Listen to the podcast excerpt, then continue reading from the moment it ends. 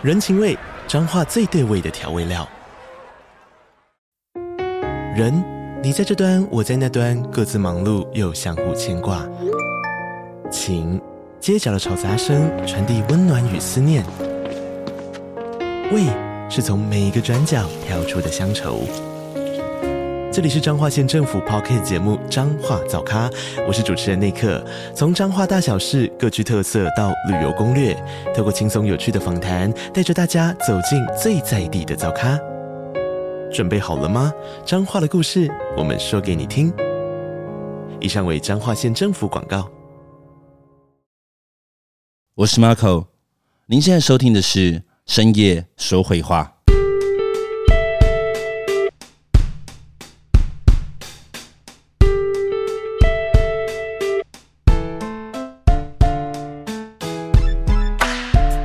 么大家为什么要肚声？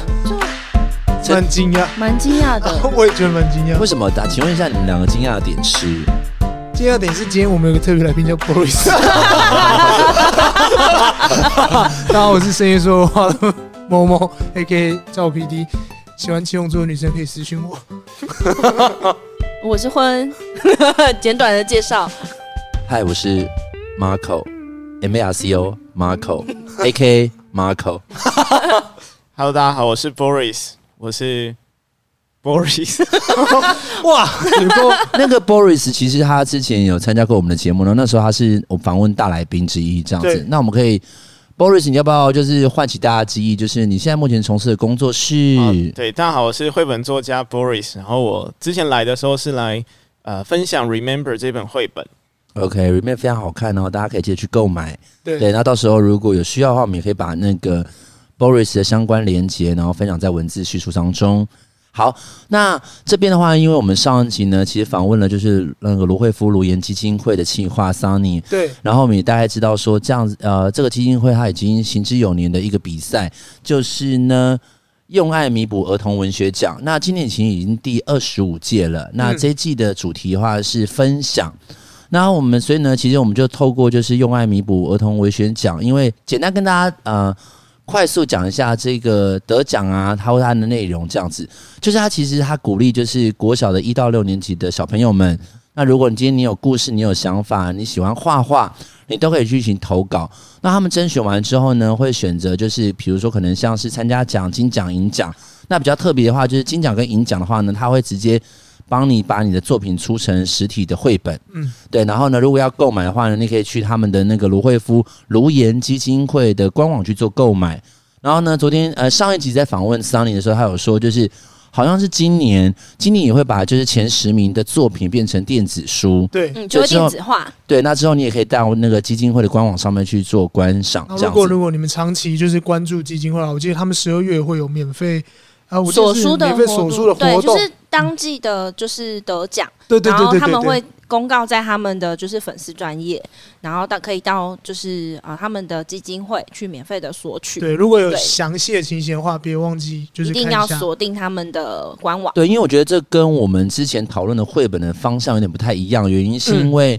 这些人都算是作者，嗯、但他们都是小小作者，然后他们对于自啊、呃、对创作啊有想法，然后喜欢画画。然后呢，刚好这个平台可以让他们的梦想成真，他们可以让更多人去看到他的故事，这样子。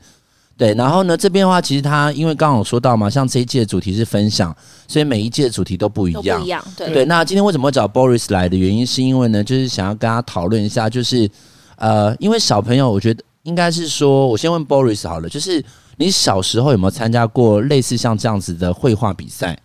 呃，小时候参加的绘画比赛都是单张单张的那种图，哦，都八开四开。对对对对，不，我们以以前没有做过这种绘本的比赛，或者是就顶多是做那种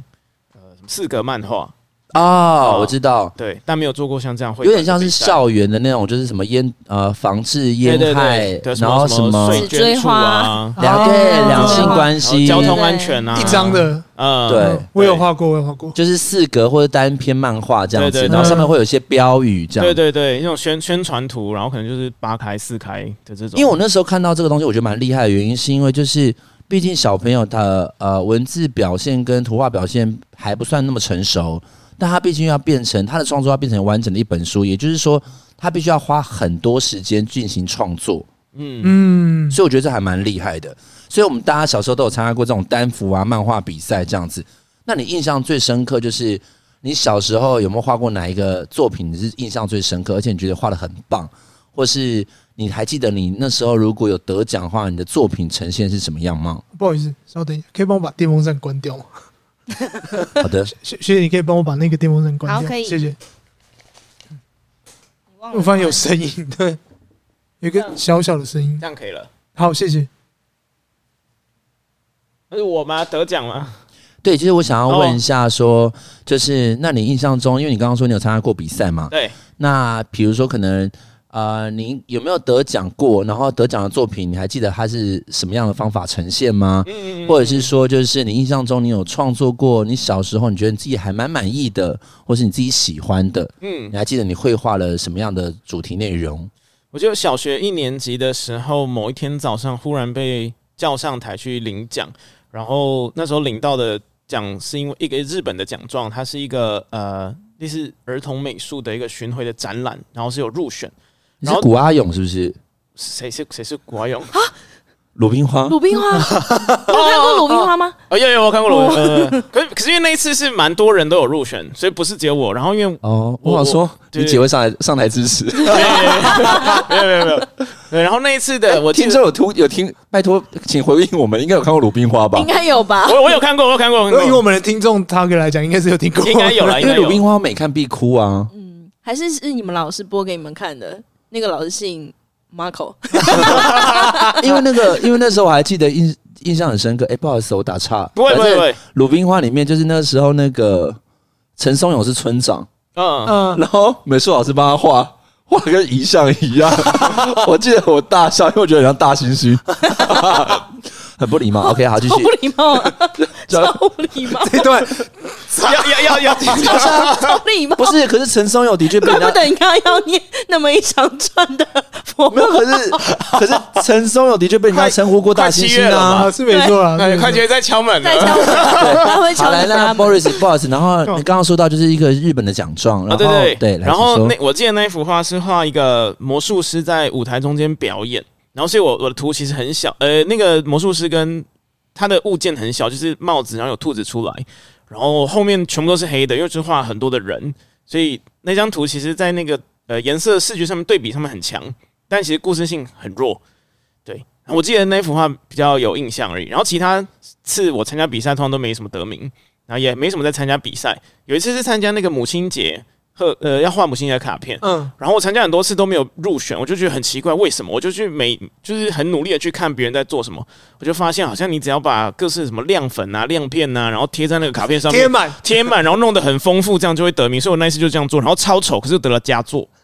就是复合媒材，哦也可以这么说，或是半立体，半立体复合媒材，对然后就是用当下流行的元素，对然后把它对对完成。对，因为我其实应该是说，我从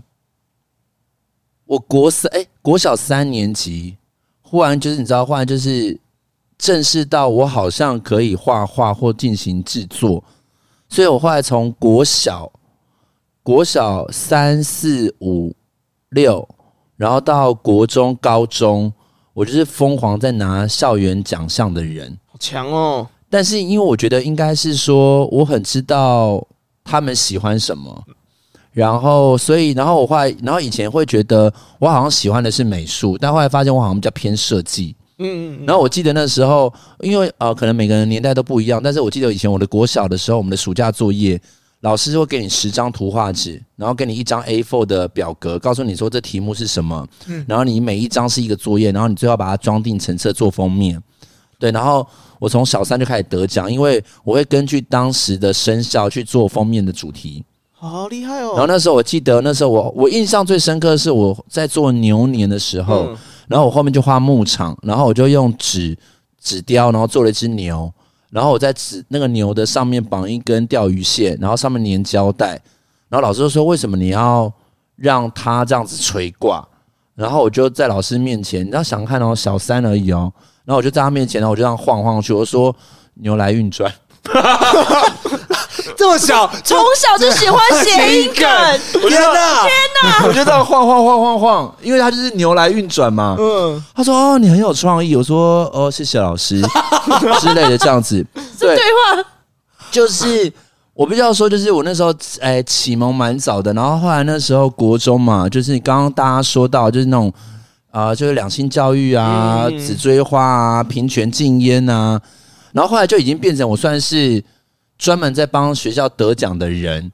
所以就变成辅导室的工读生。所以学校的辅导，就是学校对外的海报活动，嗯，都是我用 POP 写的，强哦。所以我国中就开始会写 POP，然后到现在成为教育工作者，嗯，然后教学生写 POP 的时候，我都说：你们知道我 POP 怎么学的吗？他们就说：老师，你是高中学的吗？或者你大学学的？我说没有，我是自学，因为我国中的时候就要帮。你们现在的这个学校做活动海报，所以那时候我就是以前的输出啊，电脑设备没有这么全都是手写字，嗯、所以那时候就是闭报纸打格子，然后开始写这些东西，这样，然后写到最后，你已经知道，就闭着眼睛都会写，就是整个就是笔顺啊，嗯、然后还有整个字的比例要怎么去安排，因为 POP 字它其实有点像是海报字体，它其实会有不同的字重跟比例，嗯嗯嗯，对，然后那时候是这样训练过来的，然后。卡片的部分的话，是因为我很早就开始做立体卡片。我那时候就是会很喜欢，就是那种很 gay 啊，就是那种平的，然后打开会这样噔噔噔噔跑出来，然后立体的东西这样。所以就是应该是说我很哎，那时候会觉得，也因为家境的关系，所以那时候因为只要比赛就会给你一盒水彩、一盒彩色笔，然后三十张文件夹。我还记得那时候我国小毕业之后，然后我家大概有一百多个全新的文件夹 L 夹，然后我还送给大家，因为我说太多了，不知道干嘛这样。然后以前都是用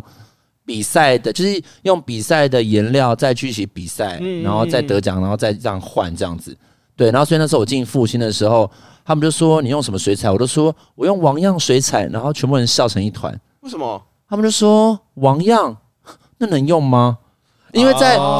因为在。就是这种专业的科班出身，他们会有认牌子，对对对，他们就会说哦，水彩纸一定要用法国的，嗯嗯，然后呢，广盐一定要用老人头的，就是这种东西，他们非常要用名牌，嗯嗯，然后呢，可是你也不得不承认说，这样子的东西它出来的质感一定会比较好，对它的用色跟饱和度，嗯，什么之类这样，所以其实那时候就会有一个，就是一个有点像是乡下小孩。然后忽然来到大城市，然后他们就觉得说：“啊，你怎么用这种东西呀？应该用什么什么的。”然后慢慢被教育这样子。嗯，对，就就我觉得这是蛮有趣的学习历程这样子。好，那为什么要讨论这件事情的原因，是因为我觉得我们要先切合，就是大家过去的这种绘画经验。然后呢，因为其实我们刚刚。有在跟 Boris 聊，然后我们因为 Boris 现在是专业的那个插画家，然后其实他过去也从事这样子绘本教育啊，然后这样子的学习经验，所以他现在其实我们再回头去看一下这些儿童绘本的时候，会发现他们其实构图上面、用色上面，或是比例上面，会跟我们现在绘画的方式截然不同。对，那这边的话，我想要问一下 Boris，就是你觉得就是在你呃。第一就是重新接触这种儿童绘本，然后是创作者是由儿童来进行创作。你觉得跟你现在目前的创作最大的差异是什么？呃，我觉得我现在会考量到比较多的是那个呃真实性。然后像诶、我现在手上这一本叫做《最讨厌的游泳课》，然后它的构图或者是它的造型啊，其实蛮多地方是。跟现实生活是完全不可能出现的，可是他在画里面，他就是这样表现了。但他表现出来之后，不会觉得有什么样太大的问题。对，我觉得这是，诶、欸，现在来说，我会我会自己会想要去避开的部分。对，比如说那个手，他会两只手会画在同一侧，然后或者像刚刚我们有前面，诶、欸，私底下有提到的就是那种上下关系。嗯，对。但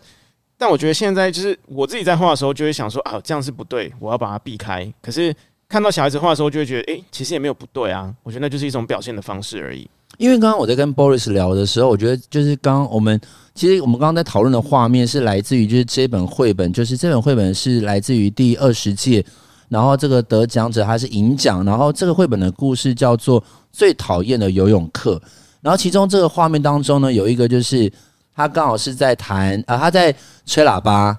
对，然后呢他在吹喇叭的时候呢，他就是因为毕竟他。要双手，拿着喇叭，干嘛啦？没有，他笑成那样哎哎哎哎哎！笑，我哪有老师在学我们现在在做教育，两位各位听众，我们现在在从事教育的一个管道。那个婚跟某某我这边会剪掉，没关系。两个这边给我憋笑，憋笑。老师他先的，老师他先，老师他先，老师他先，老师他先。好。就是呢，那个里面画面中就是这个小女生，然后她就是因为她是双手拿喇叭，伸缩喇叭，所以你会发现，就是因为好，我们先跟她讲，就是如果以视觉呈现来讲的话，如果今天你把所有的立体空间压成扁平，嗯，那那个手的确是一上一下。那小朋友的话，他们对于空间这件事情还不够那么敏锐，甚至不太成熟，所以呢，他那时候就是他的观察其实是用扁平化的去观察，所以你会发现呢，他在绘画的时候，他的确就把。袖子画成同一色，然后上跟下，然后呢，从袖子里面更伸出一只手，对。然后如果今天我们一开始看的时候，就是比如说像 Boris 就说，诶，他不会这么，现在的他不会这么画。但是我觉得你看到这件事情，就是我们两个后来有发现到一个是，诶，但这样画也没有不对，嗯。而且基本上的话，我觉得绘画这个东西，就是他能够表达他想所表达的就好。对对，因为这是无论风格画风，就是他，因为基本上。绘本的话，的确是图画去要去彰显这个故事性嘛。那如果今天这个画面的确有表达的呃表达到他文字想要诉求的，其实就 OK 了。对对，然后这个时候就是我自己的想法是，哎，这或许是创作上面一个最单纯的热情。嗯，对，就是比如说，可能今天我们，也许我们身为大人的我们，我们可能就是会有太多的框架，嗯，或是我们可能会有一些过去的学习背景告诉我们不能这么做。那因为小孩他们其实是这种直觉的观察，然后他们把他们看到的直接表现出来，然后所以有时候会觉得，像现在我知道有很多的，就是呃市面上很多插画家或是一种图文作者，他们也会刻意的模仿小朋友的画风，嗯，比如说可能就是满版单色扁平。对，然后就是想要透过这种比较粗糙的笔触，然后去表达这种画面的初衷跟单纯。对，所以我觉得其实在这个画面里面，我们看到的是，虽然小朋友他们的学习历程不够深远，但是他们却找到，他们却有我们现在慢慢即将淡掉这种观察的这种直觉性跟表现力。嗯、对，所以这我是觉得还蛮有趣的这样子。然后。而且我会发现，就是因为我过去有做过就是儿童绘画的评审，然后你会发现，就是他们的用色都会非常的。如果今天就是让我觉得理所当然，当然就不会让我抓眼球嘛。那有时候你会发现说，诶，他怎么会去用这个颜色？他会在他的心目中，为什么他会觉得呃西瓜就是绿色，里面是红肉红色这样？可他会觉得说，哦，他看到西瓜可能是蓝色，可能是黑色这样子，那你就会。疑问说：“为什么他会想要去表用这个颜色去做表达？”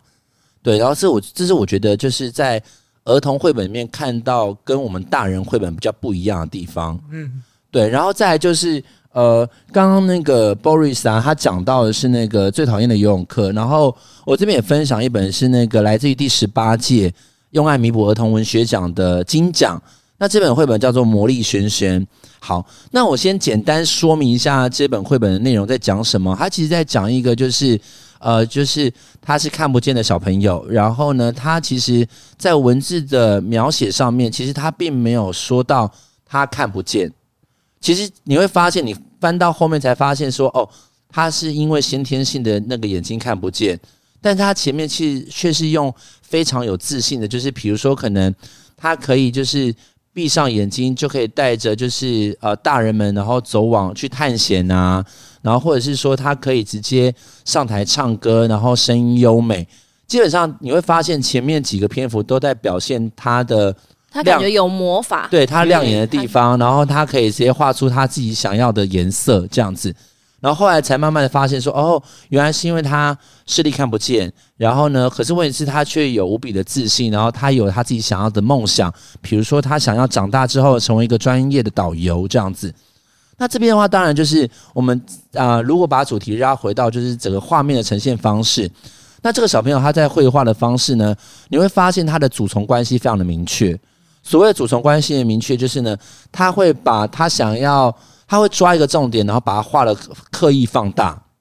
好，比如说呢，在画面的一开始的时候呢，就是妈妈在进行产检，然后呢，这时候你会发现，就是医生啊、护士啊，那个人物都非常的小，然后呢，反而是中间的妈妈，然后就是她妈妈会就是挺着大肚子，然后呢，就是非常开心的，然后接受产检，然后你会发现那个床啊，就是妈妈跟护士还有医生的比例关系非常的对等，因为那时候主角是妈妈在做产检嘛。对，然后你会发现它下面，它会用一些花纹去让这个画面呈现丰富。比如说，它会在病床上面画蓝色相间的这个蓝白相间的病床的床单，然后会在那个就虽然都是蓝色调的那个棉被上面，可以画上不同的白色圈圈。就她其实是一个还蛮注重细节的小女生，然后她会让整个单色的画面，然后增加了丰富性。所以其实我觉得它。虽然在构图上面还不算那么成熟，比如说可能像它会在比例上面可能还是没有办法拿捏。可是比如说对我来讲，我觉得那个东西有点像是增加那个就是故事的延伸性。比如说妈妈从后面环抱他的时候，你会发现就是在那个环抱的过程中，那个手是不成比例的，但你依旧可以感受到妈妈的爱是延伸的，所以那个手其实会非常长，对，然后就是环抱着他这样子。然后再就是呢，虽然就是你会发现他们虽然是用侧脸表现，但是他的那个笑容跟比例，其实你会感受到温暖的感觉。对，所以我觉得在画风上面呈现的话，就是我觉得不妨啊，就是比如说可能像现在如果是从事创作者的人，或者是你想要让，我觉得这本书的话，其实应该是说，如果这个绘本给小朋友看，其实他们的感受接触性会更高，因为也许是用他们相同的视角。跟扁平性的关系，然后去看待这个世界，他们会更感同身受。因为也许如果今天你给他比较艰涩的那种构图啊，其实有时候可能小朋友一下子可以感感受不到。但如果是这种比较直觉性的，然后比较扁平式的，或者这种颜色比较鲜艳的，也许小朋友会马上的接受到他想要表达的情绪。对，然后所以其实我们会真，我们就是看了这么多本之后，你会发现就是。小朋友，因为他还没有受到这种专业的教育训练，所以每一个人的风格都会非常有特色，对。然后他们就会有些人会喜欢，就是可能用色比较大胆，或是呢，他喜欢就是让主从关系变得非常的就是呃悬差，对。但都都是不同小朋友他们对于表现的一种手法，对。那这边的话，就是 Boris 有没有想要再补充，就是有哪些绘本的画风是你喜欢的？呃，我想，我想先说一下，就是我发现这些小朋友们他们在画图的时候啊，每个角色的表情都会非常的明显，然后角色的表情都会非常的生动。对，我觉得这可能是跟他们呃对于人的一些观察的一些表现，还有他们直接去表现情绪这件事情。所以，如果是一个开心的角色，他就真的会画得很开心；然后很痛苦的角色，他的眼睛就会变成像是两个箭头。那我另外发现，就是小朋友好像不太喜欢画牙齿，所以他们他们在笑或者在讲话的时候，那个嘴巴都是直接涂红色，就涂满这样。可是是变成说他们会认为那个东西没有必要。我觉得应该他们会这样觉得，因为我觉得刚才听完就是 Marco 跟 Boris 他们的说，就是画面的部分，我就会开始心里去思考说，哇，原来要画到那么细腻，注重这么多，可是。就比如说，我是一个不是很会画画的人，我就会觉得说，啊，脸不是这样，就画一个圈呐，然后就表情，就是我会用自己既定的方式去想，然后而且我会对于呃绘本这件事情，我的想法可能是说，哦，如果我把故事就是写出来，我就是我编排好故事，图只是我的辅助。所以他可能不会去想那么，这是我我对这件事情的想法。所以想说，哎、欸，小孩是不是他不会像大人想的这么细腻？所以他也是用这样子的表达方式，才会你们所说的很平面、很扁平。他可能就是觉得好像只能这样画，没有那么细腻。呃、小孩不会想太多。对，因为这边有让我想到一个重点。刚刚其实我们呃，就是因为刚刚中间有垃圾车声，所以我们刚刚中间有闲聊一下。嗯、然后刚刚其实我觉得。如果这样整个单元下来的话，其实我觉得我跟 Boris 最大的感触是因为刚刚 Boris 有讲到一个重点，我们就是有被到我们得到了知识的诅咒。哦，那跟我讲，所谓知识的诅咒，就是因为我们啊不断的求学经验，然后告诉我们什么才是对的，什么才是错，呃什么是错的，然后什么样的结构，什么样的比例，什么样的前后，什么样的立体关系，什么样的光影，然后因为我们会学的东西，然后老师说这才是正确的，所以以至于我们未来在做创作的时候，我们都会思考到。知识的束缚，对啊，就是你们会讲到什么主从关系、比例关系，然后我就会觉得说，哦，哦，原来绘画要讲求这么多的事情。我也是刚才在你们两个对话当中去想到这件事，因为我有一次就是看我们我们班小孩去就是那种美展，然后我就想去看看他，然后。就是有美老师就说啊，那个他这个作品不行，然后我就觉得说，哎、欸，他其实比如说学习单，嗯，他都画很好啊，我才会推荐他啊。然后他就说，哦，他这样要修蛮难的。然后我就心想说要修什么？他说，哦，他的手的大小就是比例不正确，嗯、然后就是什么手好像比头大，我都不会去注意到这些，我只会觉得，哎、欸，他画图很好看。嗯嗯嗯，就就这样。可以当当当遇到比赛，当遇到就是比赛，或者是说真的是美劳老师真的专业的来看的时候，他好像就是觉得说，哦，他他很多东西要修正。然后我就会觉得说，哦，可是我觉得我还很喜欢这个小孩的，就是学习单内的，然后跟跟他画的东西，所以我才会推荐他。对，这是我自己就是刚刚还说，哦，原来绘画有这么多的东西要去注意。对，我觉得这样就会回到到底比赛的目的是什么？哎，因为。当当没有，我觉得应该是说，嗯、比赛这件事情行之有年，嗯，因为这件事情从有人类的时候就开始有在比赛，嗯，但是我觉得应该是说，未来如果我们呃成为评审的那个人，或是拥有话语权那个人的时候，我们能不能再退一步思考，就是我们也许不要把太多的知识的束缚放在这些孩子的创作上，嗯。对，因为比如说，就像我刚刚有得到一个呃重点，就是因为我们现在呃，我们我跟 Boris 我们在看这个绘本的时候，我们其实都有点像是后设，对，我们其实有点在说后话，就是比如说可能哦，我觉得它的颜色用的非常饱和，我觉得它的主从关系处理的很好，可也许小朋友在创作的时候没有想这么多，嗯，他可能会就是他的生理反应或是他的先天的观察，他认为就应该要这么做，因为就很像。小时候的我们永远都觉得爸爸妈妈好大，嗯，或是学校好大，嗯。但是你看现在回头你去看你的国小的时候，就呃，怎么小成这样？对啊，那围墙怎么矮？对，我现在还是觉得很大哎、欸。好，然后呢？所以，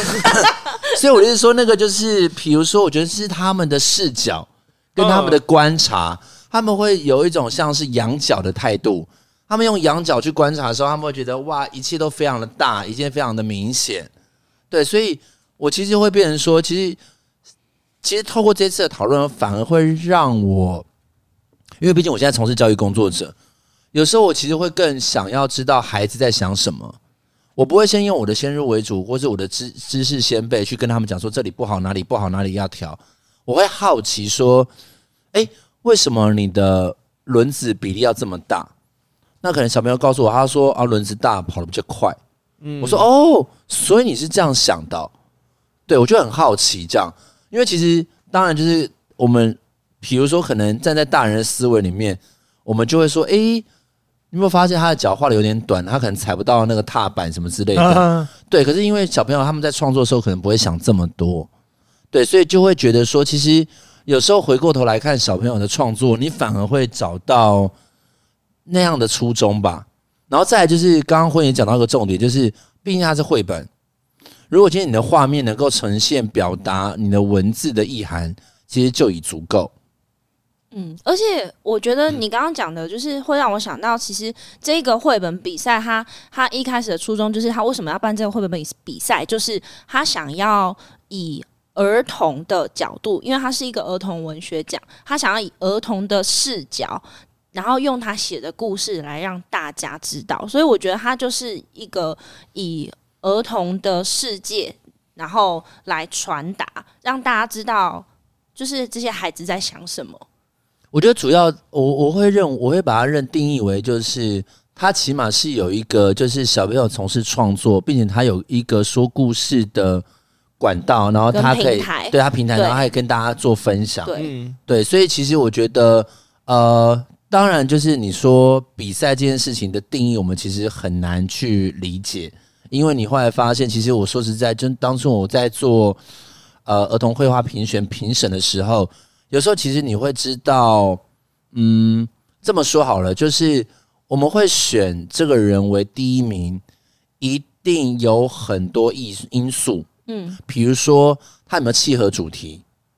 那因为你知道比赛这件事情，它是会比较制式化的，它一定要有标准啊，不然很多东西就会只有自己个人主观的想法了。对，所以他一定还是要一定有一个我们就会觉得说，哎，这个人画的很好，但是因为他跟主题完全没有任何关系，所以他就被删除。对，所以其实基本上我觉得比赛一定会没有办法，就是满足于所有的创作者，但是他必须还是要定出一个基本的标准。跟审核标示，比如说可能第一个它一定要契合主题，然后第二个就是它能够呃从画面里面表达这个主题的诉求，对，然后再来就是它必须不能抄袭。所以你知道那时候啊，就是我们在我在做评审的时候，就是因为你知道，就是真的你会了解这个时代小朋友在看什么，然后那个时候你知道，就是里面疯狂都是角落生物。嗯，哦，我懂，龙猫公车，对因为他们龙猫现在还是有在，还在有在看啦。对，嗯，他们会用他们喜欢的东西带到这个主题对，然后还有那个就是《鬼灭之刃》，嗯，对，就是他们的车子是角落生物的车子，然后呢，就是什么是呃那个衣呃衣服的配色是《鬼灭之刃》的配色，就那个绿绿黑的格纹这样子。嗯嗯，对，然后那时候你觉得哇哦，如果今天是《鬼灭之刃》大赛，你应该会得第一名，但是 sorry。然后就往旁边 一放，嗯对。可是这样好像就少了一点原，就是自己的创作，因为它就是变成一个模仿的方式。对像如果是这样的话，我就想问 Boris，如果今天你是评审的话，你也会这样做吗？还是说你会觉得其实这也是一个致敬，还是怎么样？我我觉得，其实我其实我不会把它移开耶，因为、嗯、对，因为呃，我觉得这是他受到的一个文化的影响，对，所以。呃，除非他这就给我画一个炭治郎出来，对，如果他画炭治郎，那我就会觉得，哎、欸，这不行哦。哎、欸，他是换炭治郎啊。那如果只是画衣服，对，他如果只是画，比如说衣服的配色，因为毕竟他如果是画，比如说格纹的绿黑配色的格纹、哦，可以啦。只是说，因为他就真的非常，你会吗？你说他画一张图，然后是就是给我画一个炭治郎吗？对，他是非常具象的。哦、然后就是炭，就是炭治郎的脸跟服装都没有更改。嗯，然后再来就是他然后过马路说停看停是，不是你知道吗？然后旁边还有一个角落生物。我，我印象中就是他们有画一辆火车，嗯，无线列车吗？我不知道是不是无限列车。然后后面就是探长是盘坐，然后前面的话就是他妹咬的竹子，嗯嗯嗯，然后他们就是有点像是从地面然后爬升到银河，就是天上，嗯嗯嗯，银河铁道九九九。然后他下面就写说，哇，综合哎，然后他下面就写说什么，希望未来的火车可以。去宇宙就银河铁道，我不知道。然后反正就类似那种东西，然后就觉得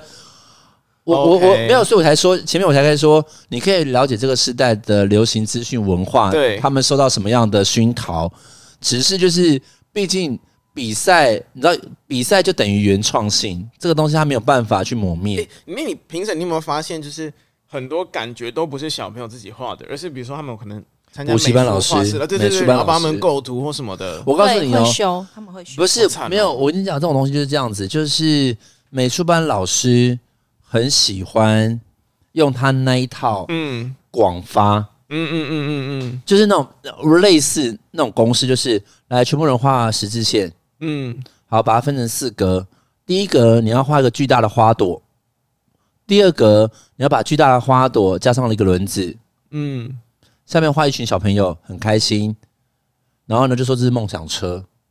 哦，他的梦，可是他的梦想车啊，又不是没有，所以就没有，所以你会发现，就是这个补习班，那时候我就翻过来看嘛，同一个国小，同一个补习班，画着对，出现不同的花，但是那个样板一模一样，构图都是一样的，对，就是样板一模一样，就是一定会有一些小，一定会有一群小朋友。坐在不同的花上面，嗯，而那些花下面都有两颗轮子。哎、欸，那种我都会淘汰。哎，不是啊，就是第一次没有，我不要说。当你看第一张的时候，你会眼睛为之一亮，说：“哇哦，构图好棒，好完整，很可爱。”哎。第二张喇叭花，第三张玫瑰花，第四张牵牛花，靠腰嘞，是一样的啦，然后就全部把它抓出来，你懂吗？没办法归类，他们同一个补习班的，我懂我懂，因为他们都是就是他们都是团体报名啊，所以在画室之类的。对，那我在翻第一张的时候，就哇很棒，然后第二张不妙，然后就开始看，然后就开始抓抓，靠，因为这时候当你把全部摊开的时候，你完全评选不出来谁画的比较好，嗯，因为都一样好，我只能说都一样好。那对我来讲，那就是一个同才之间的互相渲染，然后一样的集体风格。嗯嗯，那我就是我我啦，我自己的做法就是，sorry，这一包我宁可都不要。对，可我觉得这受害者就是小孩，但对，可是就是就是就是比赛啦，很这比赛比较残酷的东西就是这样啊。对你一定要在众多的呃创作当中选出排名。对，然后再来就是嗯他必须是、呃，再就是他的原创性、差异性会比较高，嗯然后再来他的那个思维跟想法这样。嗯对，然后因为那时候其实基本上，因为那个比赛它有两个审核机制，嗯第一我是属于我是初选评审，嗯然后再来就有决选，决选的话就会找就是可能就是学术派的教授，嗯嗯然后去评选这样。那我也，然后当然他们当做评审也蛮蛮多次的，所以他们其实会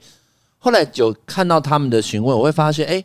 他们蛮好的原因是因为他们其实没有再去追求这个车子的结构是否完整，嗯。他们只是想要知道这个小孩的想法在想什么。嗯。对，也许他的轮子画的并不圆，也许他的车体画的并不像我们现在熟悉呃呃熟呃习以为常的车体，嗯。但是他就说哦，这就是车子，Why not？为什么我不能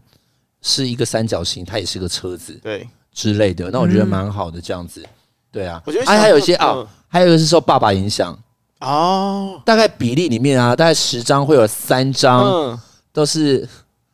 玛莎拉蒂、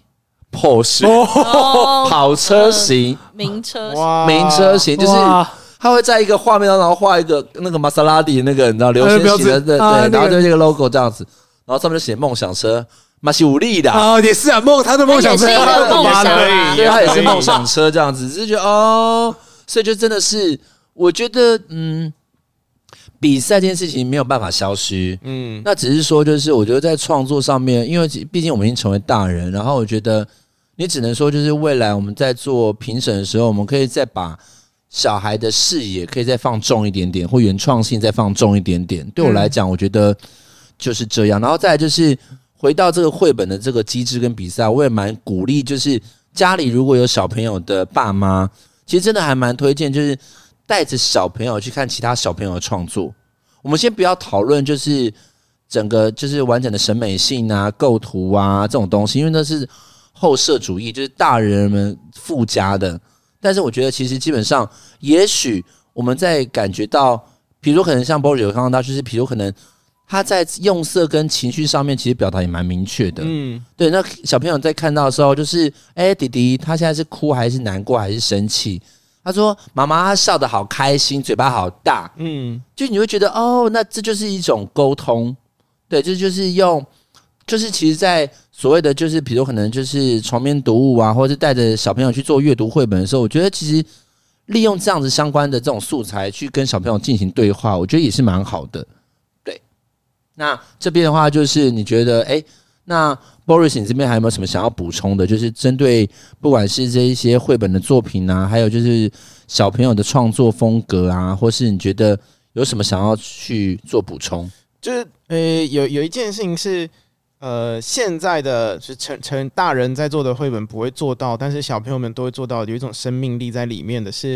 你们可以看一下有的有的画面啊，那个诶，小你朋友们要说的是旅行是不是？呃旅旅旅行这个也不错，但好像不是，是是另外一个。哪一本？看一下哦，台湾新鼓王这个其实蛮蛮多本都有用到，就是他们在打鼓的时候，对，那小朋友们会很，他们会很自然的，就是画出很多只手啊，啊、然后就那个那个很多只手出现的时候，就代表说很忙碌，然后在打鼓会有那个声音。我觉得受到日本漫画。就是那个啊流传啊，不是樱木花道，对，就是很多我手的小时候在嗯跑步的时候，我都会在我不要我在我说我小时候在画跑步的时候会画螺旋哦状，螺哦，对，就画这样螺旋，我也是然。后摘掉眼镜变成三只？还好，就是螺旋那个东西我会用，还有很多只手拜拜的时候会很多人在挥动的感觉。还有一个挥动对，或者，是比如说要转头，他就真的会画两个头，然后一个是看一个方向，另一个看一个方向。哆啦 A 梦那种，对对对对但因为现在现在你如果去找绘本，基本上看不到像这样的表现了。啊，对啊，但这是我觉得是小孩子他们可能会去，呃，也可能是受到漫画的影响，也可能是他们自己的观察，他就会觉得说，哎、这个人的头原本在看这边，然后现在下一秒他看到这边了，所以我就把这个过程转换都直接画出来，或者他在打鼓的时候，很多只手在打，可是其实只有两只手，所以他把整个时间都呈现在你面前。对，那我觉得这是一个蛮有趣的一个，就是一种观察，这样对啊。哦对，而且其实就像我们说到，就是因为其实小朋友他们可能在阴暗的表现上面还没有学到，嗯，所以他们其实都会用非常饱和的颜色，然后去涂满。对，所以你知道，就是像那时候我在当那个评审的时候，我只要看到就是他画一个巨大的车子，然后他用同一支彩色笔很认真的把它着色着满的时候，我都觉得快哭了。嗯，因为你要想一件事情，就是我们呃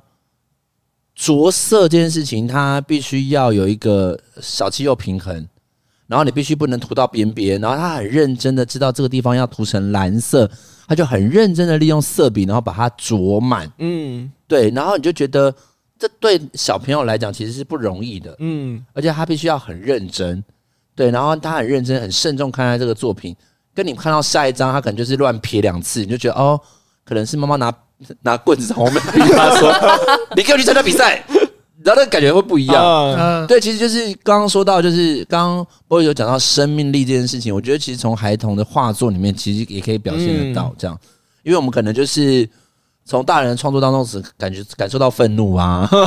或些负能量啊，稿费催缴啊，delay 啊这种东西，对。可是小朋友的话，他们如果愿意抽出时间来画画，代表他真的很喜欢做这件事情，嗯，大部分啦，大部分这样子。我相信现在目前小朋友还没有那么多十块的人这样子哦，对，这都是对。那最后的话呢，再提醒大家，就是如果我们的听众呢，就是家里有小朋友，或是呢从事教育工作者的话呢，只要是一到六年级的小朋友都可以参加这个比赛。那我们也会把这个详细的比赛规范，然后贴在文字讯息当中。对，然后呢，最后呢，也感谢一下我们的就是罗惠夫颅颜基金会提供了这么棒的一个管道，然后让小朋友可以从事创作，然后我们也看到这些绘本，也感受到这些小朋友的生命力。嗯，然后最后呢，还有就是，哎，Boris 在这个因为自己是插画家的部分嘛，是不是最近有开一些绘本的课程？要不要跟大家再次介绍一下？好像。课都啊有，我找时间给你了，你跟我说没有，